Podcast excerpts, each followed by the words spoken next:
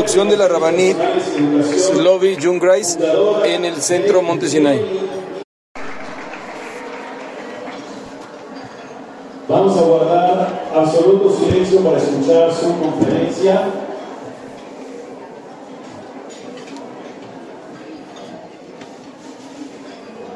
Va a ser en inglés la conferencia, las personas que entienden inglés bien, las que no, hay traducción simultánea para que puedan seguir cada una de las palabras. Bienvenidas, disfruten y aprendan mucho.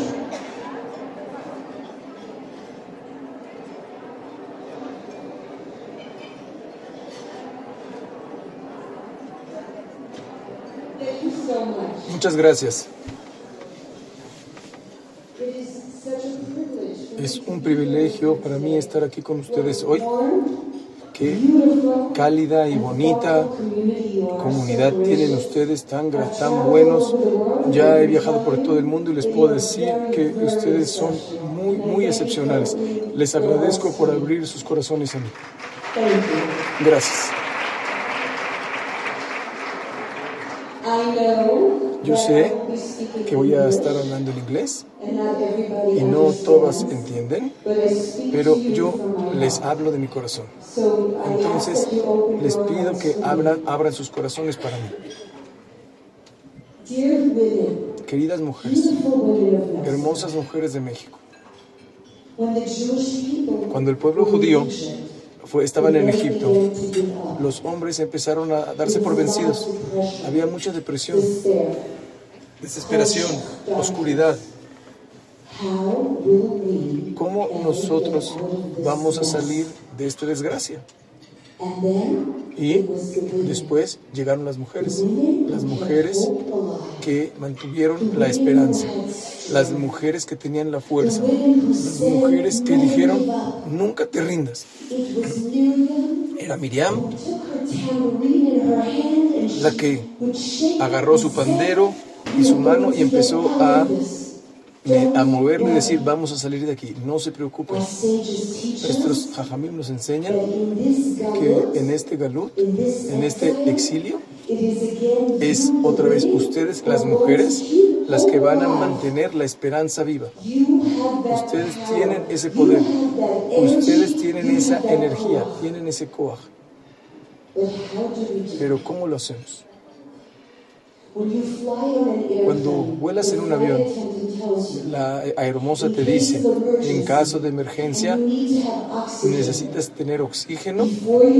Antes de que le des oxígeno al que está al lado de ti, primero te pones la máscara tú, la mascarilla de oxígeno. Mujeres, les estoy hablando a ustedes, Nashim women, mujeres justas de nuestra gente, de nuestro pueblo. Ustedes son las que dan la fuerza y oxígeno y esperanza a nuestra nación en un tiempo tan difícil como es ahora. Pero ustedes no pueden dar alegría si ustedes están miserables por dentro. No puedes dar fuerza si tú eres débil. No puedes dar luz si te sientes oscura. Entonces, ¿dónde tú y yo encontramos la fuerza? Cuando el mundo parece tan difícil, cuando el mundo está lleno de oscuridad y se siente como si todo el mundo estaría contra nosotros. Y a veces, aún en tu propia vida, en tu propia casa, se siente muy difícil. ¿Cómo encuentras la luz? Cada viernes en la noche, miles de mujeres en todo el mundo prendemos las nuestras velas de Shabbat y decimos una, un rezo, una, una tefila, que no se apague nuestra luz nunca. Por favor, Hashem, no dejes que mi luz se apague, que nunca se vaya mi luz. Ayúdame a cuidar mi luz prendida por siempre, por siempre.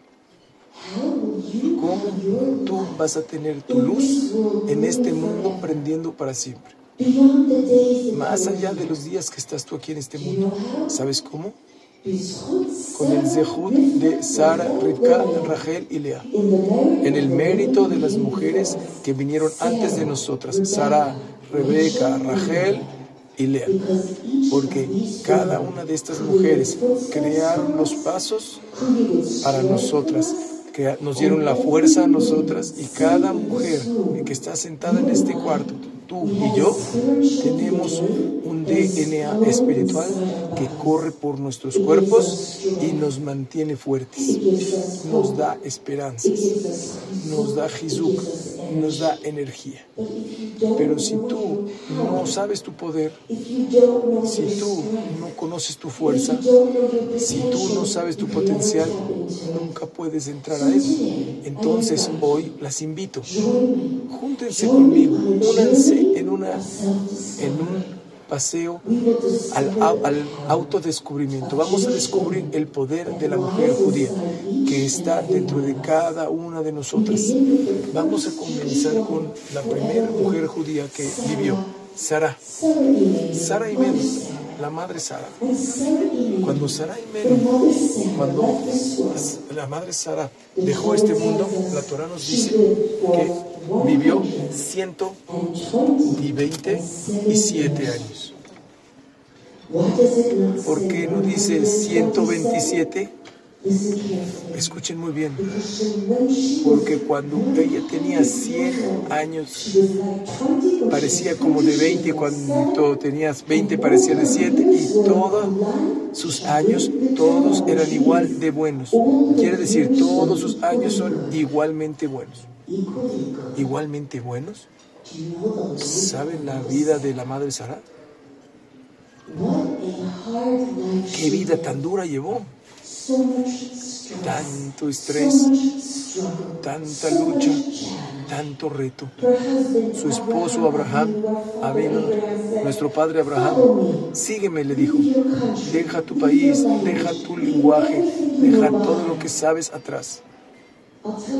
Te voy a decir la verdad, yo estoy sentado aquí, todas hablan español, yo no entiendo ni una sola palabra, no es fácil.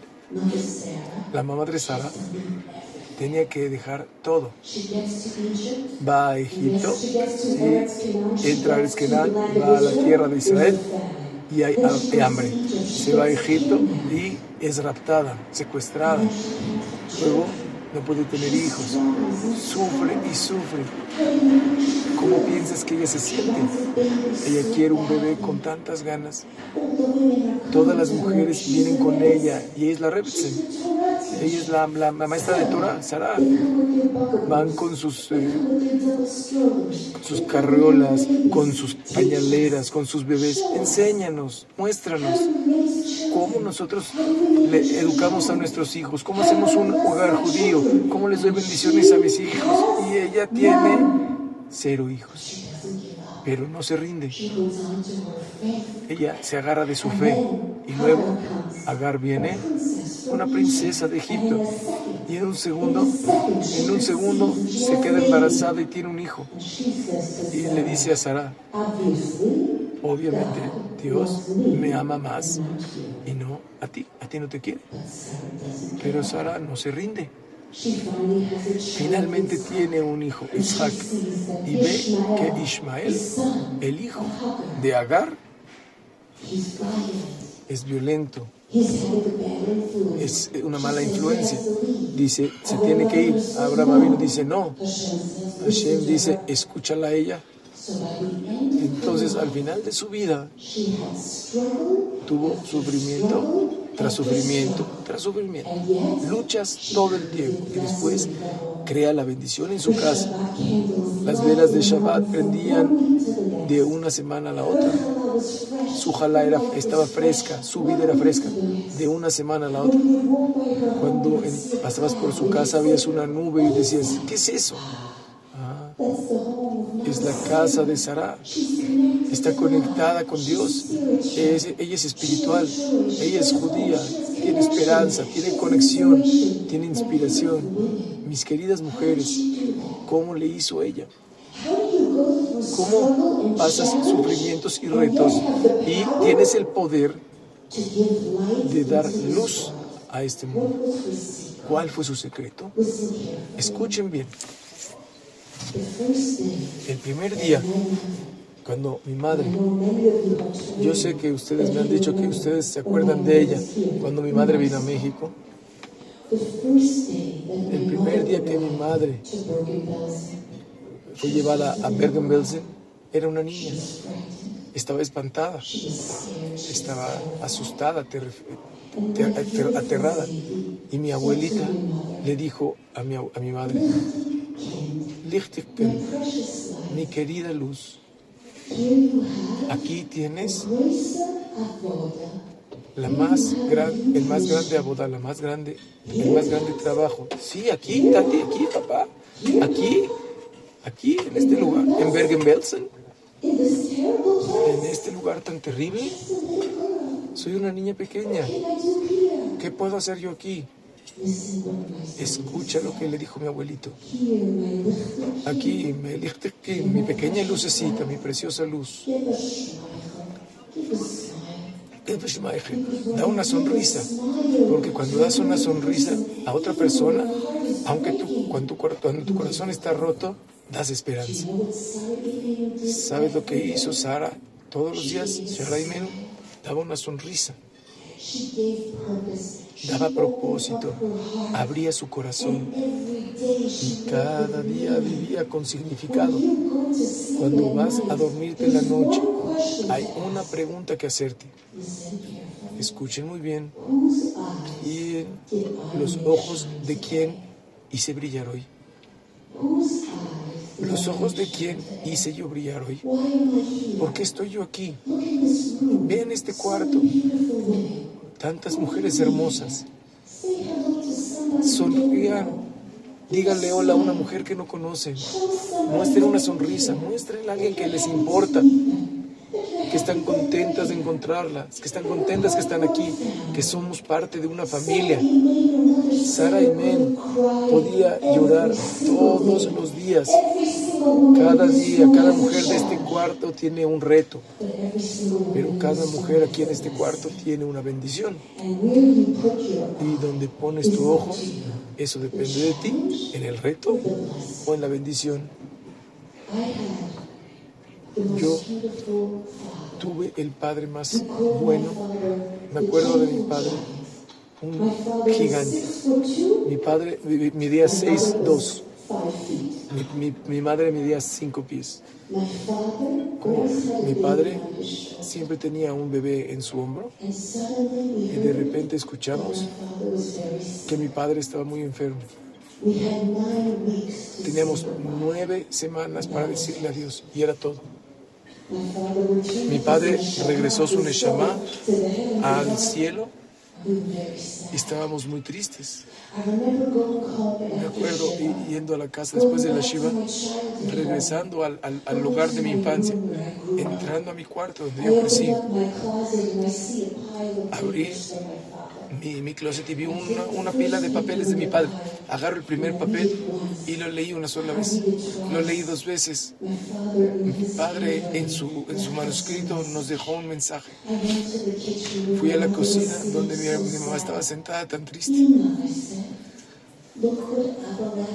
Le dije, mamá, mira lo que papá nos dejó. Y le di a mi mamá el, el papel. Escuchen lo que mi padre es- escribió. Una larga vida no es suficientemente buena, pero una buena vida es suficientemente larga. Lo voy a repetir. Una vida larga no es suficientemente buena, pero una buena vida es suficientemente larga. Mi madre me vio, vi una lágrima escurriendo por su mejilla. Me. Has, me has consolado, hija. Sara to Imenu nos enseñó. Cómo hacer una buena vida, vivir con significado, vivir con propósito. Hacer algo grande no quiere decir que tienes que construir un pueblo en África, pero significa que puedes dar esperanza y una sonrisa y una buena palabra a la que está junto a ti. Tu corazón está abierto.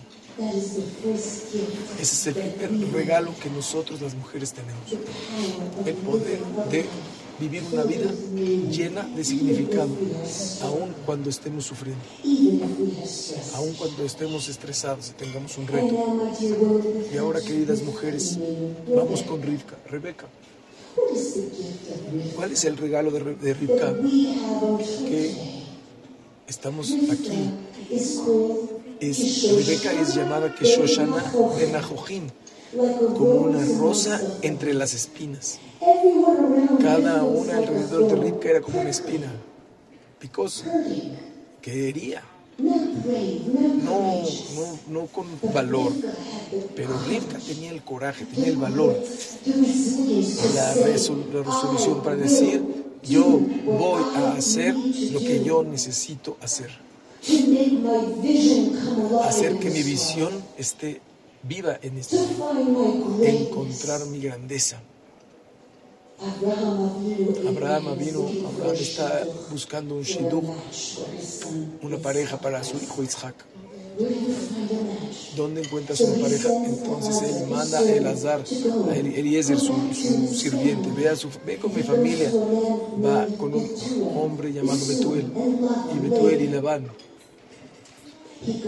va, va allá, pero Labán Es el tipo de gente que si le das la mano, tienes que ver si te quedó el anillo después de que, en tu mano después de que le diste la mano. Él dice, hola, soy de tu familia, ve a Rivka y está llena de favor, está llena de compasión. Esta es, este es el shidduch, esta es la, la mujer, porque siempre puedes enseñar a alguien Torah, pero es muy difícil enseñarle bondad a alguien. Va a la casa y dice. ¿quieres regresar conmigo a casarte con Isaac? Regresar a la casa de Abraham vino. She says, Y dice, sí. Entonces viene una discusión y Torah. puedes encontrar en la Torah. El hermano Labán, la madre de Rivka vienen y dicen, hey. No tan rápido, no tan rápido. Tal vez debes de esperar unos 10 meses, tal vez debes de esperar un año. No tiene que irse tan rápido, porque ahorita, espérate.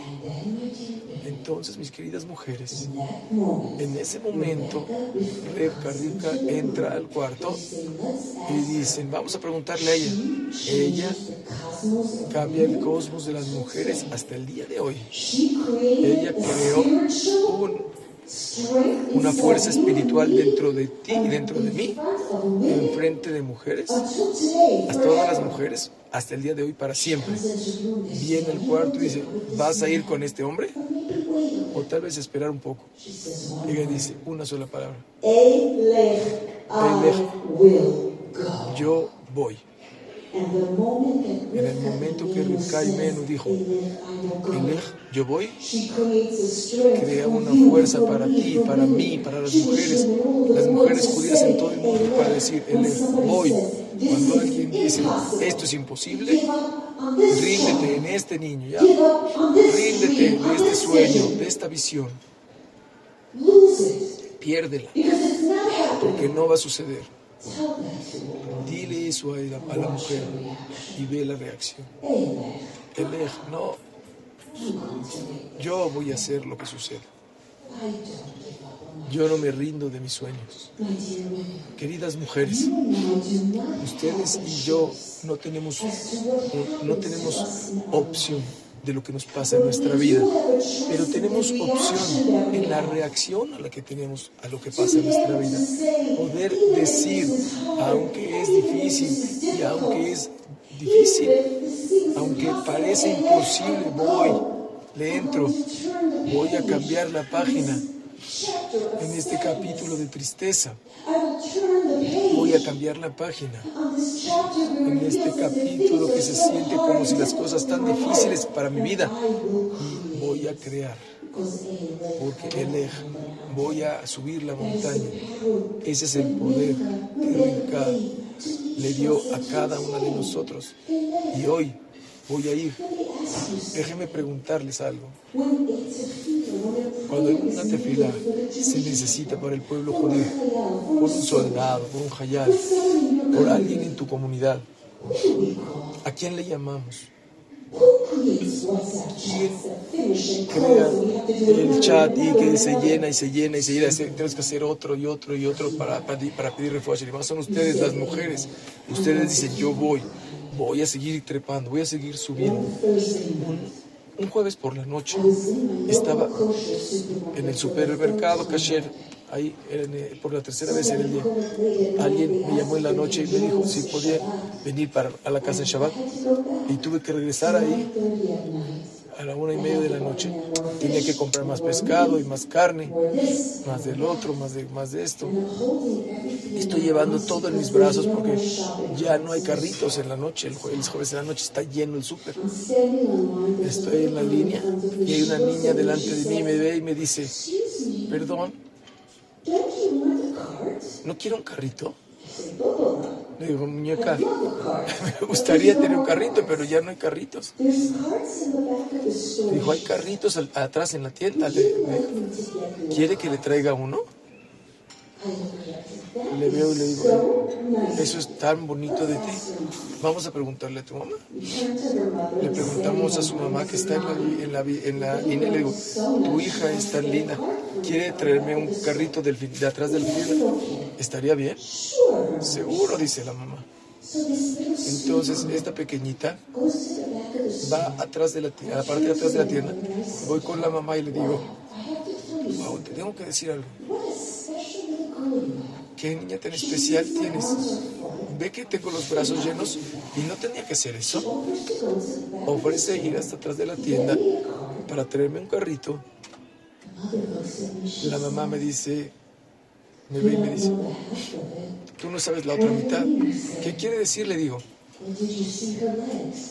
¿no viste en sus, en sus piernas? No. Este año fue muy difícil para esta pequeña niña. Le, le diagnosticaron una enfermedad muy difícil. Tiene unas prótesis en sus pies y cada paso le duele. ¿Me estás vacilando? Le dije. Dos minutos después, entra la niña y está caminando con el carrito. una sonrisa en su cara y le digo, And I see she has veo que tiene esas prótesis en sus, en sus, en sus pies, en los dos, y cada paso le duele. Querida mujer, ¿dónde esta mujer, esta pequeña niña tiene la fuerza, la energía, el coaj, la resiliencia para decir, yo voy y yo te voy a ayudar, yo voy a salir de mi dolor y no importa el estrés que yo tenga, porque quiero ser de ayuda y abrir mi corazón para ti. Porque Rick, el que Mena, y Menu dijo, yo voy. Tú y yo tenemos el poder cada día para decir, voy, yo voy, yo voy a subir esta montaña, nadie me va a detener. Porque yo soy parte del pueblo judío y soy parte de, esta, este legado de las mujeres judías que en sus pasos yo sigo y dijeron, voy. Tienes el poder. Y ahora venimos al regalo de Lea, la madre Lea. ¿Cuál es el regalo que Lea le dio a las mujeres? Lea dijo, cuando tuvo a su hijo Yuda, Apam o de et Hashem, esta vez, esta vez, Hashem, te voy a decir gracias. Lea nos dio el regalo de Akaratato, que quiere decir una actitud de gratitud. Vivir con gratitud en nuestros corazones, en nuestras vidas. Cuando nos paramos cada mañana, ¿cuáles son las primeras palabras que les enseñamos a nuestros hijos a decir? No solo para niños. Los primeros momentos que yo recibí a un pequeño recién nacido en, en- mis brazos, dije, Moder, gracias Hashem por esta vida. Soy agradecido hoy. Piensen, no debemos decir, yo estoy agradecido. ¿Por qué Modeani? ¿Por qué agradecido soy yo? Qué increíble lección nos dieron los- nuestros Ajamim. Porque las primeras palabras que te levantas en la mañana no deben de ser yo, siempre deben de ser Modé, agradezco. Vivimos en un mundo, amigos, es un mundo muy egoísta. Imagínate que estás creciendo en un lugar que tomes la cámara y te veas a ti, y tomes la, la foto a ti mismo. Solo te ves a ti mismo todo el día y nuestros hijos están todo el día viéndose a ellos mismos, así, tomándose selfies. Pero nos enseña, los Jajamim Modeani, no pongas el, el- el- no pongas el, el- el- el principio de tu día en, en ti, pon en la vida de los demás. Ve, rompe tu burbuja, aquí, abre tu corazón. ¿Sabes quién es la gente más feliz en este mundo? Es la gente que vive con una actitud de agradecimiento, apreciar lo que tienes en este mundo. Cuando yo era una niña, amigas, tenía un abuelito hermoso, el, el- el- el padre de, de mi, de mi madre, mi madre, padre. Ellos todos sobrevivieron el holocausto. Cada, cada Mozae Shabbat, cada sábado en la noche, mi familia se juntaba. Mi padre, todo- toda su familia faltaba, solo sin mis abuelos, sin mis tías, sin mis primos. Todos los, mandaron los mataron en el holocausto. Entonces yo solamente tenía un lado de la familia. Y cada Mozae Shabbat, así es como iba. Mi abuelo pegaba en la mesa y todos nos teníamos que callar. Entonces mi, abuelo decía lo mismo. Baruch Ata Hashem, bendito seas tú Hashem, Cheyenne. Shehiano, Beki hermano, Begiano, That you have given me life. las semanas que me diste vida, que me trajiste a este lugar, a este momento. Y mi abuelo lloraba. Me acuerdo que era una, una- muchachita y decía? Dios mío, ¿por qué llora mi abuelo? Ya es un grupo de niños que están juntando primos, corriendo. Pero ahora que yo, Baruch Hashem, ya soy una madre y una abuela, una, abuela yo misma, yo, ¿cómo entiendo las lágrimas de mi abuelo? ¿Cómo no le voy a querer ver a mi, a mi padre, a mi madre? ¿Cómo. Llevan a mis hijos a la jupá? ¿Cómo no voy a pedir un abrazo más, un beso más, una veraja más, una, una veraja más, una veraja más, un, un Shabbat más? El tiempo se va tan rápido. Las semanas. Gracias a Hashem por traerme a este lugar. Depende de nosotros decir gracias, decir las verajot en nuestra vida. Cuando me casé, mi esposo es de Sao Paulo, de Brasil. Yo no hablo ni una palabra de portugués. Mi esposo no hablaba una palabra de inglés. Hablábamos juntos en hebreo. Era fabuloso, excepto que después de que nos casamos, mi esposo dijo, ahora vamos a Sao Paulo por nueve meses. Y después vamos a estar en Estados Unidos tres meses. ¿Qué quiere decir? Dice, vamos a estar en los Estados Unidos nueve meses y Sao Paulo tres meses. Ahora cambiaste, pero no hablábamos el mismo lenguaje, entonces no nos entendíamos. Ahora él ya habla inglés, Baruch Hashem, todo está bien, ya nos entendemos. Ahí estoy en Sao Paulo, Brasil, no hablo ni una palabra. Y es difícil eh, si no estás en, estás en una comunidad. Yo estaba feliz, felizmente casada. Entonces a mi esposo se le ocurrió una idea. Vamos a invitar a alguien de la familia que venga aquí a la casa. Le llamé a mi mamá, le llamé a mi padre. Nada, no quisieron venir a Sao Paulo, están muy ocupados. ¿Y quién va a venir de la familia? Le llamo a, la, abuela de, mi parte de mi mamá, era de este tamaño, era muy, muy chaparrita. She must have been at least 80 years old. Era más o menos, tenía más o menos 80 años. Ella sobrevivió a Bergen-Belsen. had a step and she had a stick. Tenía un bastón para caminar.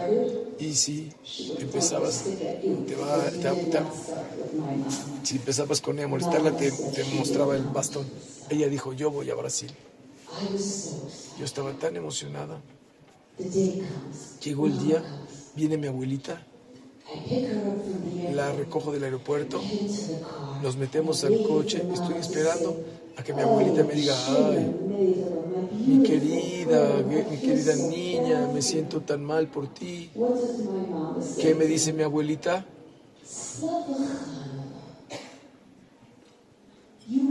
Eres-. Tienes tanta suerte. Veo a mi abuelita y digo, tan suertuda, ¿por qué? ¿Por qué soy tan suertuda? Ya, dice mi abuelita, ella es de un de un de. Ya, y dice, wow. ¿qué? Mira, nunca vi árboles tan hermosos en mi vida. La abuelita vio los, las palmeras en Brasil. Dije, ¿qué? Nunca vi unos árboles tan hermosos en mi vida. Es hermoso las palmeras aquí. Tienes tanta suerte. Hashem hizo un lugar tan bonito, un mundo tan bonito. Ahora ya puedo morir tranquila. En ese momento aprendí algo. Puedes escoger ver lo que está que te hace triste o miserable o estresado o retado. O puedes ver el mundo a través de los ojos de mi abuelita y puedes ver los- las palmeras y la bendición y las verajot en tu vida. Tenemos ese, esa decisión. Apamos de. Esta vez voy a decirte gracias Hashem. Vive con gratitud. Vas a estar feliz. Y finalmente llegamos ahora a Rachel, la madre Rachel. Y con esto terminamos nuestra aventura. Mamá Rachel, Mother Rachel. entra en nuestro corazón. Hasta el día de hoy puedes ir y puedes llorar en la tumba de Rachel y Meno. ¿Cuál es el regalo que Rachel y Meno nos dio? Nuestro padre Jacob, Jacob vino, estaba a punto de dejar el mundo. Le llama a su hijo Yosef, Yosef. Quería hablar con él. Hay un elefante en el cuarto, algo que quiere discutir, algo que nunca habló toda su vida. Yosef entra y ¿qué le dice Jacob? Jacob vino, nuestro padre Jacob le dice, y yo me voy mi Padán. Cuando vine de Parán, se me murió Rachel, tu madre Rachel, se murió, se me murió. Joseph? ¿Te recuerdas ese día, Yosef? Tu madre Rachel solo te tenía a ti y tu madre estaba esperando otro bebé. Y cuando te dice más alto, tu madre tuvo un niño. ¡Wow! Tengo un hermano. ¿Puedo ver a mi mamá? ¿Puedo ver a mi mamá? Mami está en the Mami está en el cielo. Mami está en el wondering, Todos estos años estabas pensando, papá, papi? ¿qué no amabas a mamá? ¿No amabas a mi a Ima? ¿Por qué no? Llevaste a Rachel, mi madre, que se entierre junto a ti en Hebrón, en Maratabajela. Sara está ahí, Rivka está ahí, Lea está ahí. Y a mi madre está al lado del camino, solita, enterrada solita. ¿Que no amabas a mi mamá? ¿Por qué la dejaste ahí? Escucha muy bien lo que Jacob dice. Meta a la Se me murió Rachel en el camino. ¿Sabes por qué? Porque Hashem tiene un plan más grande.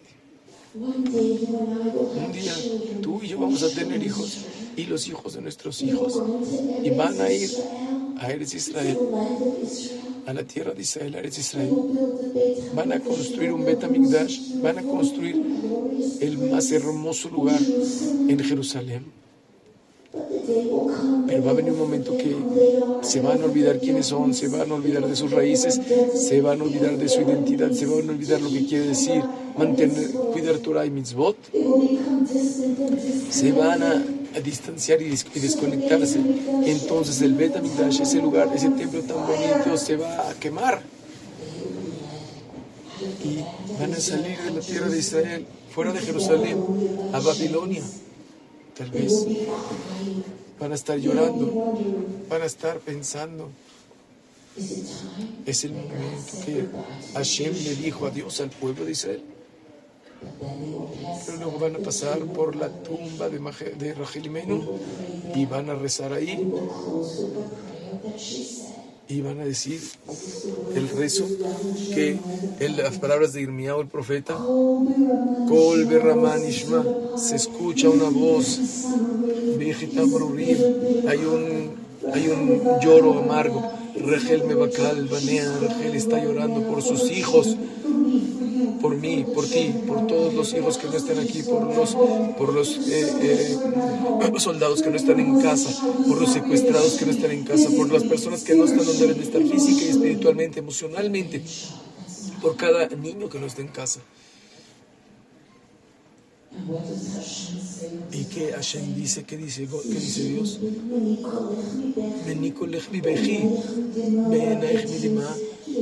Limpia tus lágrimas, porque hay pago para cada sufrimiento y cada lágrima y cada lloro tuyo. Beshabu Baniblu, tus hijos, Rachel, van a regresar a casa.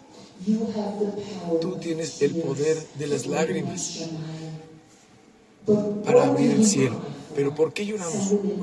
Algunas mujeres lloran por, por la cocina, por el zapato, o por la ropa. Llora por tu gente, amiga. Llora por Eretz Israel. Llora por, los, por nuestros soldados. Llora por todos nuestros, que todos nuestros hijos regresen a casa. Esa es la verja que tenemos nosotras mujeres. Termino, ya sé que nos pasamos del tiempo. Hace unas semanas di una clase en mi comunidad y hablé de las lágrimas de, de, de Rachel. Les dije a las mujeres que mi padre me decía de su madre, Una noche antes de que las llevaron al campo de concentración, los nazis y Mark Shemam se llevaron mi- al hermano mayor de mi padre para que luche en el frente y de esa noche en adelante mi, mi abuela, la bed. She said, no se dormía en su cama, se sentaba, se sentaba en el sillón con sus, con sus tehilim a llorar. Una, dos, tres, cuatro noches. Finalmente fue, fue- fue mi papá con, con mi abuelita y dice, no puedes llorar todos los días en el sillón, tienes que irte a dormir. No es bueno para tu salud, abue- mamá. Y mi abuelita le dijo a mi padre, mi hijo Yosef Do está en batalla. No sé si está vivo o muerto, no sé si tiene hambre, si está muriendo de hambre congelándose y yo me voy a ir a dormir en mi cama. Ese es el poder de la mujer judía. Después de esa plática, una mujer se me acercó y me dijo, tengo que decirte algo. Mi hijo está luchando en Gaza.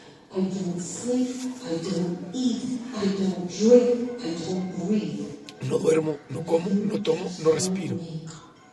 Usted me puede decir que todas las mujeres están llorando por mí, rezando por mí, por mi hijo, por todos nuestros muchachos, que no estoy solo. Ese es su poder ahora. Ahora yo me voy de aquí al aeropuerto, pero quiero dejarles con mi veraja, con mi, con mi, con mi bendición, de que ustedes, mujeres judías, que den el significado en la vida como Sara, que sus ojos hagan brillar los ojos de otro hoy. Tienen la fuerza y la resiliencia de la madre Rebeca. El voy, voy a, voy a subir este monte y se quedan con la cara todo. Vives con una actitud de, gratitud y como Lea, vivir con una buena actitud como Lea y tienes el poder de las lágrimas. Abrir el Shamay para que podamos ver la Geula y que cada uno de nuestros jóvenes regrese a casa. Gracias, gracias a todos. Muchas, muchas gracias. Gracias.